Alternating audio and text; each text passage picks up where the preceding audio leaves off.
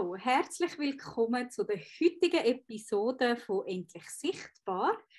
Heute bei mir ganz ein spezieller Gast, Caroline Minelli. Sie ist nicht Eheberaterin, sondern Eheretterin. Und was es damit auf sich hat, wird sie uns gerade selber erzählen. Herzlich willkommen bei uns, Caroline. Hallo Sephora, so eine Freude. Danke viel, viel mal für die Einladung. Danke schön, bist du da. Ja, ich würde das Wort gerade mal dir übergeben. Erzähl mal, wer bist du und wie bist du dazu gekommen, Eheretterin zu sein?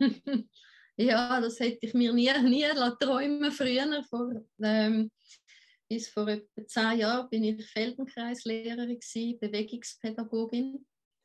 Und durch meine eigene Geschichte ähm, in meiner zweiten Ehe, wo die am kaputt war, habe ich angefangen Hilfe zu suchen und ich habe wie bei der ersten Ehe nicht wirklich Hilfe geholfen, die schnell helfen kann.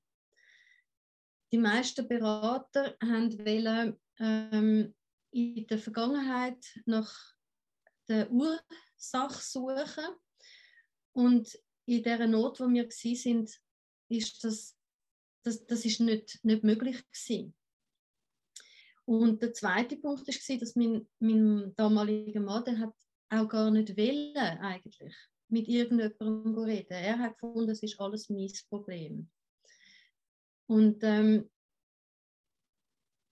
ja, in den Jahren, wo ich versucht habe, meine eigene Ehe zu retten, bin ich dann irgendwann auf ganz, ganz tolle Ansätze gestoßen, mit denen man kann mit jemandem allein arbeiten kann.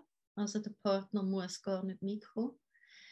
Und mm, wenn man etwas geht in der Vergangenheit suchen, dann sucht man alles, was, was geklappt hat, was funktioniert hat, was hilfreich war.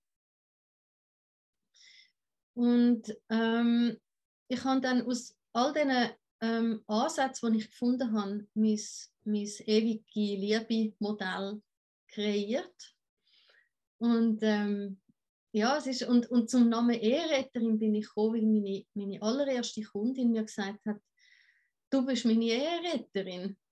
Du, du, das ist genial. Das, also, das ist für mich sogar sehr, sehr eindrücklich damals. Sie, hat mir angerufen und gesagt, hey, du musst mir helfen. Ich habe sie von früher noch kennt, vor Jahren, vor Jahren äh, aus der Schule noch. Und, und sie hat mir gesagt, mein, mein Mann hat eine, äh, eine Affäre mit jemandem im Geschäft. Und wir haben dann zusammen geschafft und innerhalb, ich glaube, drei Monaten ähm, ist ihr Mann wieder zurückgekommen und die sind heute noch, das ist im 2014 ungefähr gewesen. Und die sind heute noch zusammen ganz auf einer neuen Basis und sie ist überglücklich. Und ja, und so ist der Name entstanden. Weil ich auch nicht, ich, ich tue auch nicht beraten. Also ich, ich gebe keine Ratschläge, sondern ich suche gemeinsam mit den Menschen, die zu mir kommen, ihre eigene Lösung, wo in ihnen steckt, wo sie herausfinden können. Ich habe ein Buffet von Sachen, die ich anbieten kann, wenn sie Ideen möchten. Aber grundsätzlich tue ich nicht beraten. Mhm.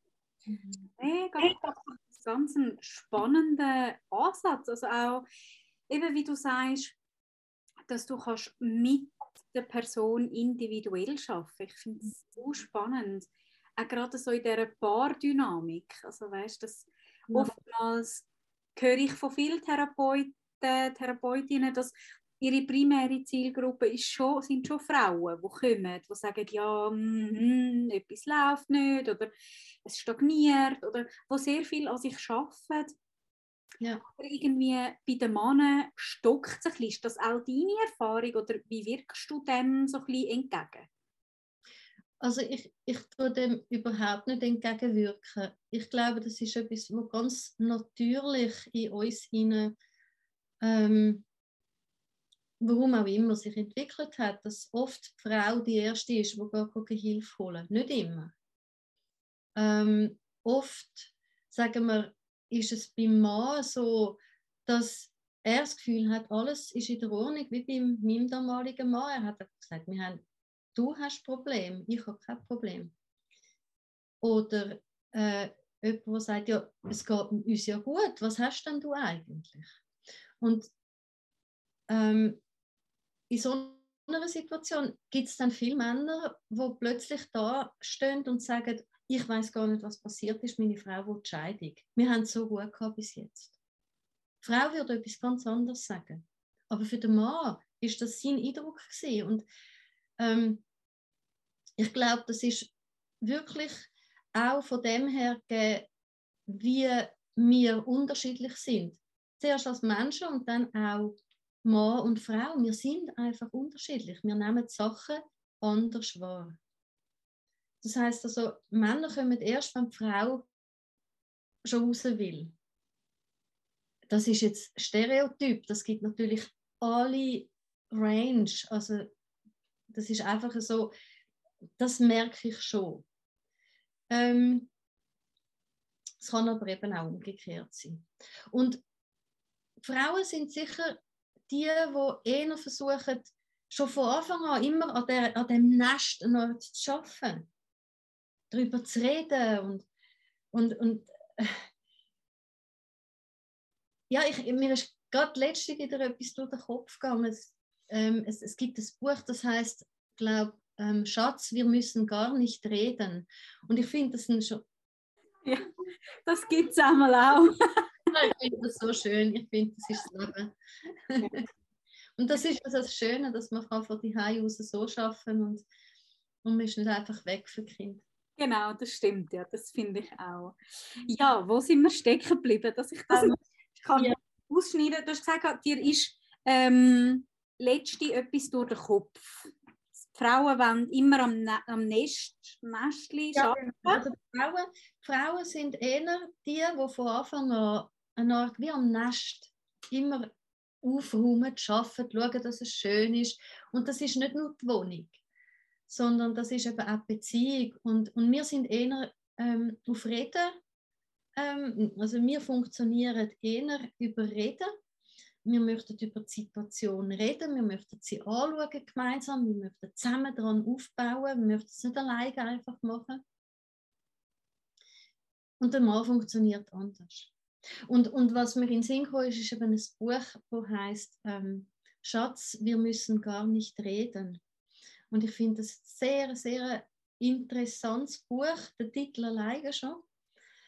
Und ähm, das ist auch etwas, wo, wo ich auch bei mir selber erlebt habe und auch von Freundinnen und Kundinnen weiß.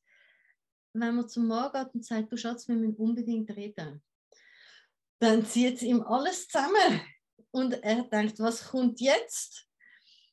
Und ähm, da andere Wege finden, aber eben eigene, nicht Wege, die ich vorgebe. Andere Wege finden, mit diesen Situationen so umzugehen, dass dann irgendwann die Möglichkeit vielleicht sogar da ist, dass man redet. Oder dass man plötzlich merkt, es gibt andere Möglichkeiten als reden.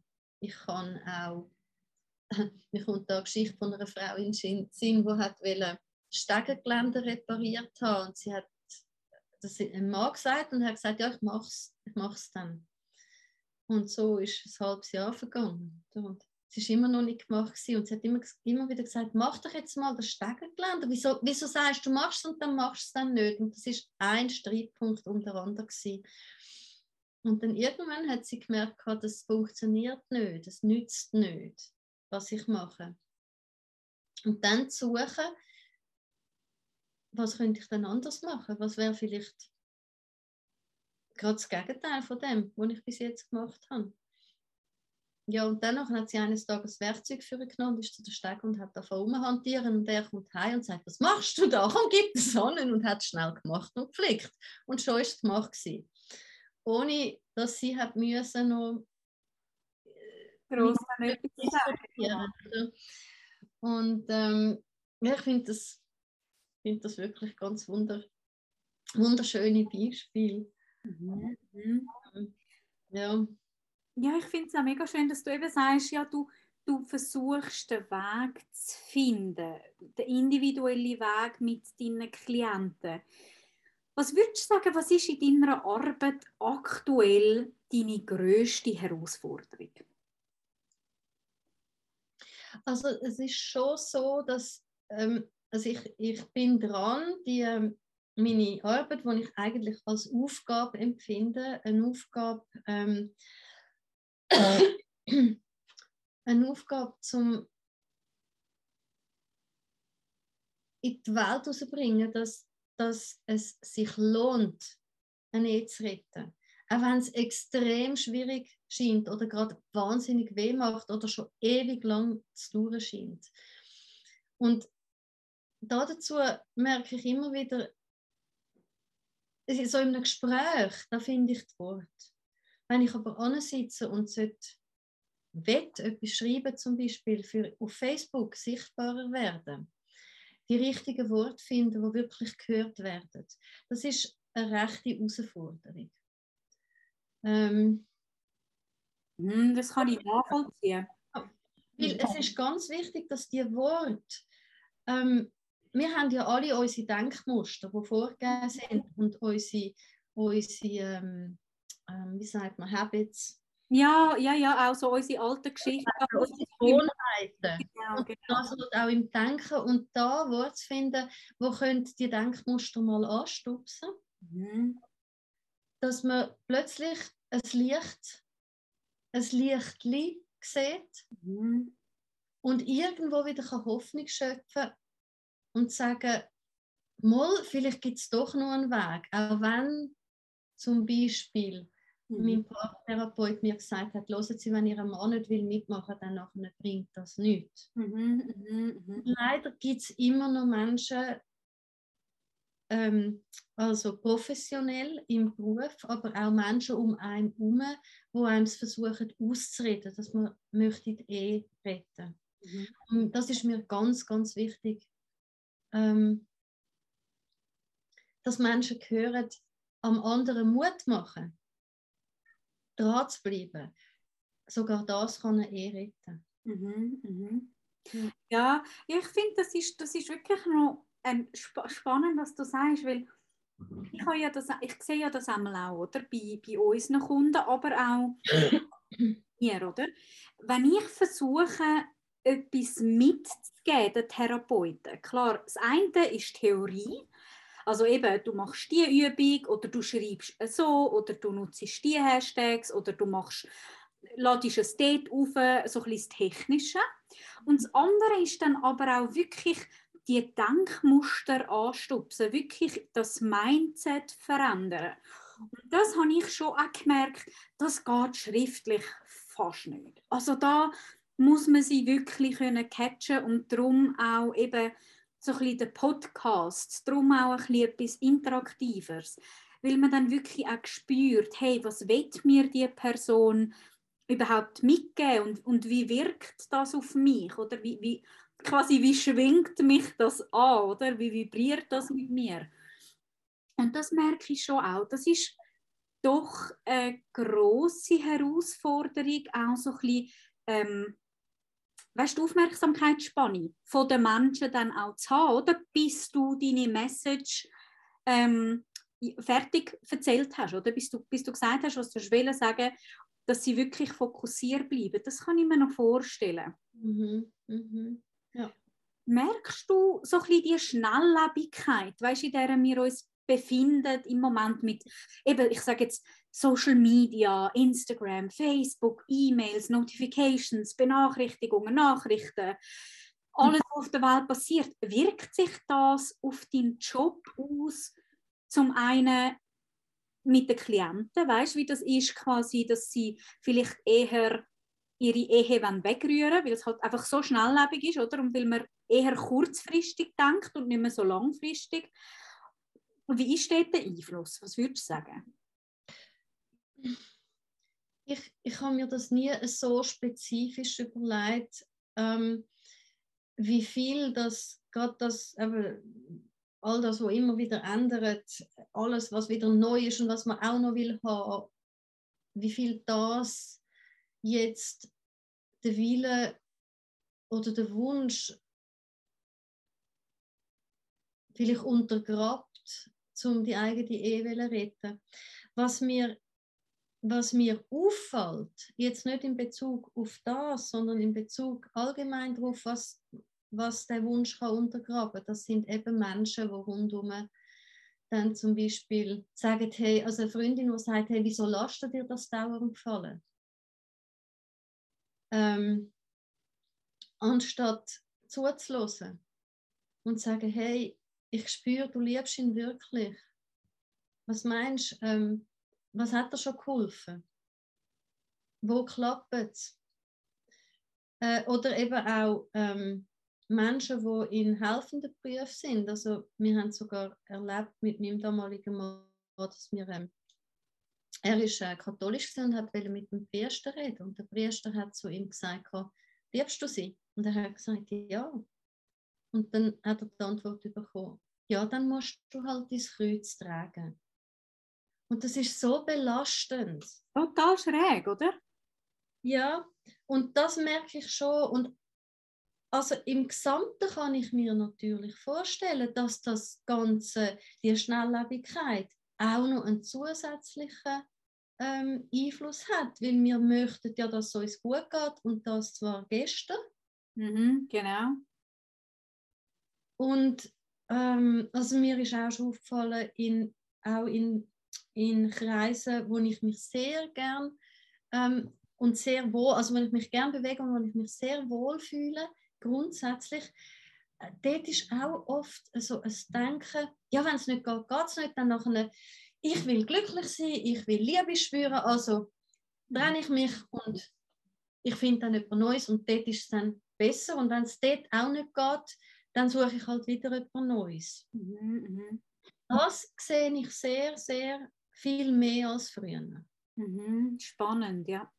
ja. Ja, und ich möchte das überhaupt nicht abwerten, mhm. weil jeder Mensch hat seinen eigenen Weg.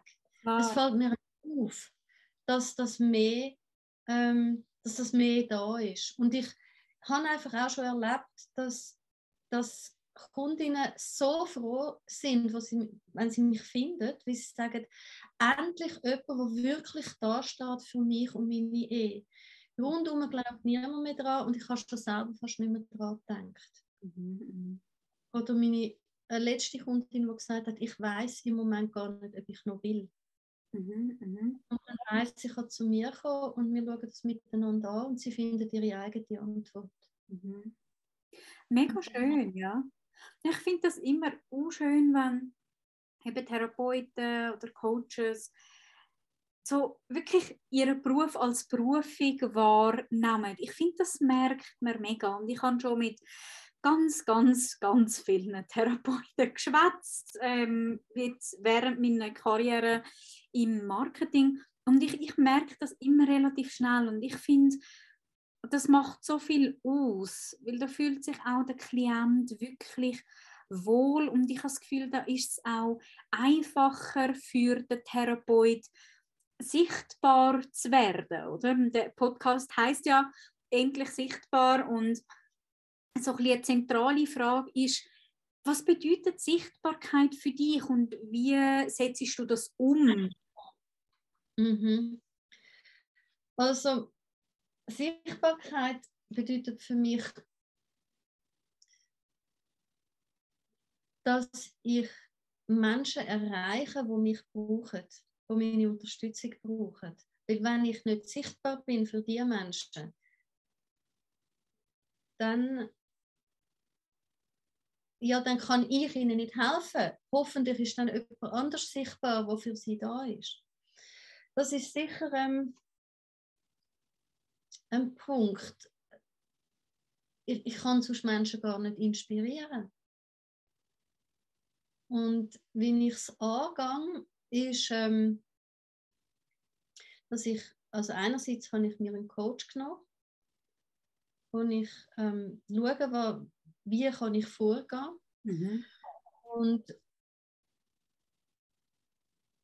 also ja, ich, ich rede jetzt mal von dem, im Moment bin ich dran, ähm, eine, äh, ich sage auf Deutsch, ein Wagnis anzubieten, also statt Challenge auf Englisch, mhm. ähm, für den Neuanfang mit dem gleichen Mann. Okay. Mhm. Und jetzt bin ich eben am Versuchen herauszufinden, wie kann ich jetzt da am, am effektivsten, am günstigsten, also günstig im Sinne von effektiv oder, oder strategisch, ähm, das sichtbar machen für die Menschen, die mich brauchen, jetzt gerade im Moment. Die, die jetzt gerade im Moment in, in einem Schmerz stecken und nicht wissen, wie komme ich da raus, wie rette ich meine Ehe, wie, wie halte ich meine Familie zusammen, wie wende ich das ab, was mache ich, dass ich nicht in den Abgrund hineingehe. Mhm, mhm.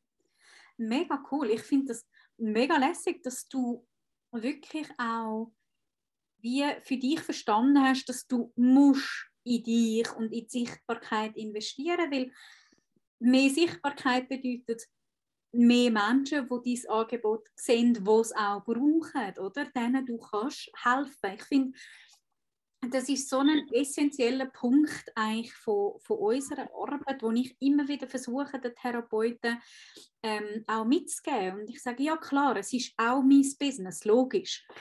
Aber es ist so wichtig, Sichtbarkeit heißt einfach, dass ihr gefunden werdet von Menschen, die euch brauchen, für die ihr wirklich eben Eheretterin sind, oder? Und das ist, ich finde das mega, mega schön. Also das hast du wirklich auch schön so gesagt. Und da würde mich auch wundern, was denn dein Arbeitsmotto ist, falls du eins hast. Was ist so, was drive dich so ein bisschen bei deiner Arbeit? Wenn jetzt das müsstest, müsstest du immer festheben. Also da fällt mir etwas ein, wo ich ähm, einmal am, am Ende von meinen E-Mails schreibe. Ähm, das ist ungefähr so, die Welt zu einer besseren machen. Ein E um die andere. So, ja. das, wirklich, das motiviert mich extrem.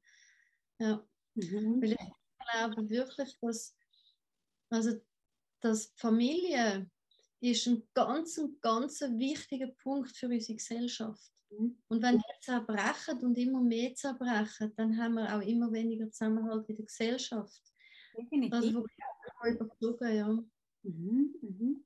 Ja, ich, ich finde auch, ich meine, es ist schlussendlich gell, äh, Transformation von der Gesellschaft, oder? Nachhaltig gesehen. Ich meine, ich habe letztes Mal nachgeschaut, ich glaube, die Scheidungsrate in Zürich ist über 50 Prozent.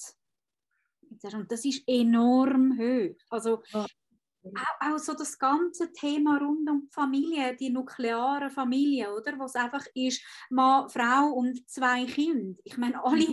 alle die wissen, wie, sie, wie der Alltag ist mit zwei Kindern oder mit einem Kind, man ist total überfordert.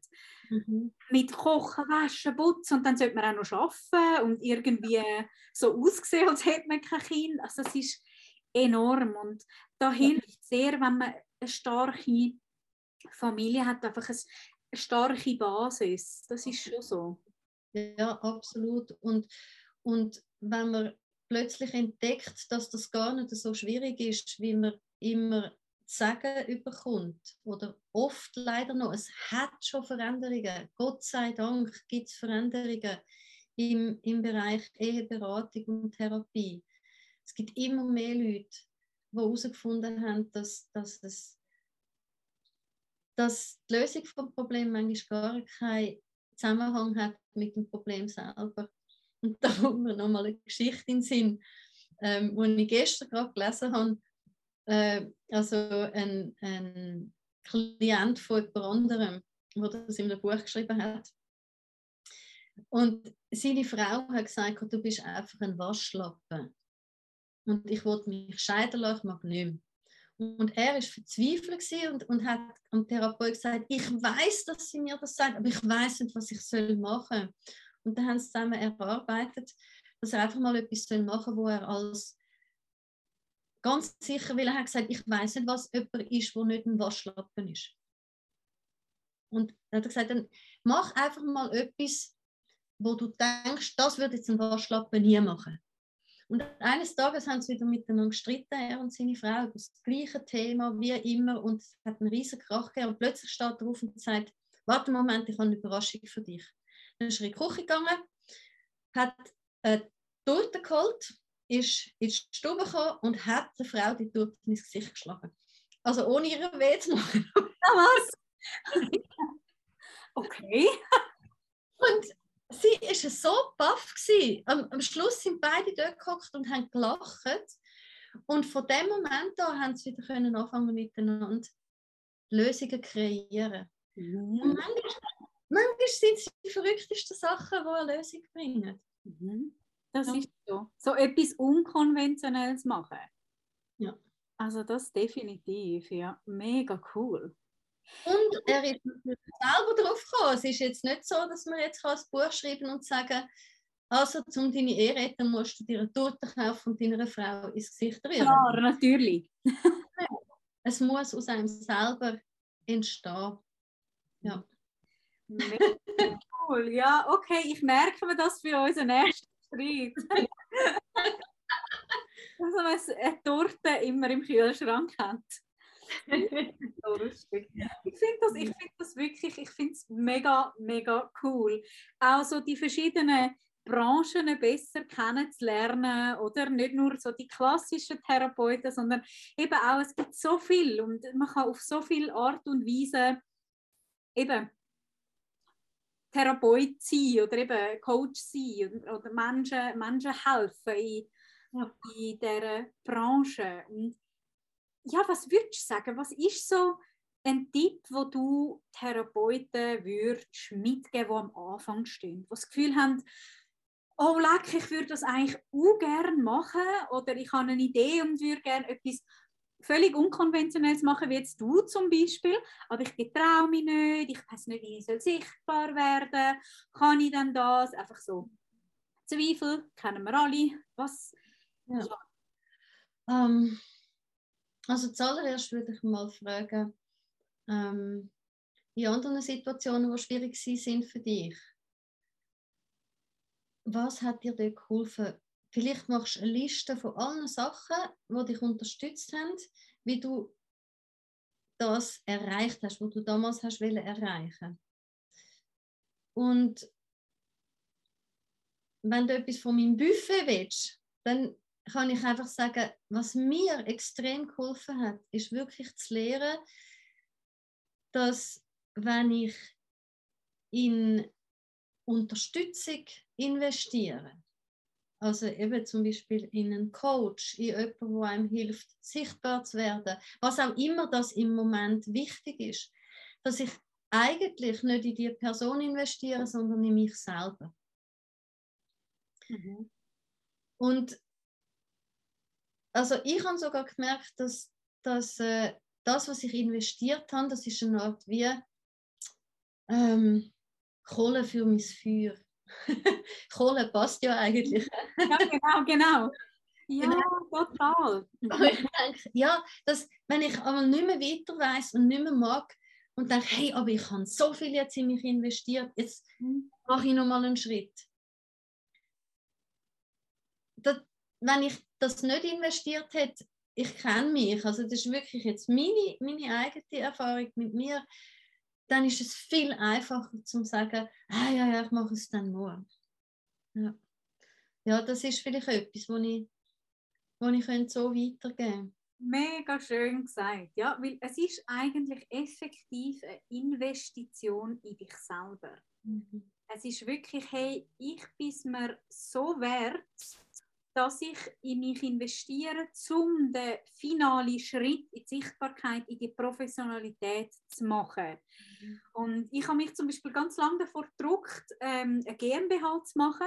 Ich fand dann, nein, ich will das nicht so und dann irgendwie so ein System und ich bin nicht so ein Systemmensch, darum ich mache alles so ein bisschen anders und unkonventionell und so ein bisschen auch als Agentur funktionieren wir völlig anders als andere Marketingagenturen. Also auch wie wir aufgebaut sind, auch unsere Zielgruppe. Wir arbeiten nur mit Therapeuten, also eben Therapeuten, Coaches, Berater, einfach ja. so in so einem Dienstleistungsjob, wo sie ihr Wissen in Beratung ähm, weitergeben.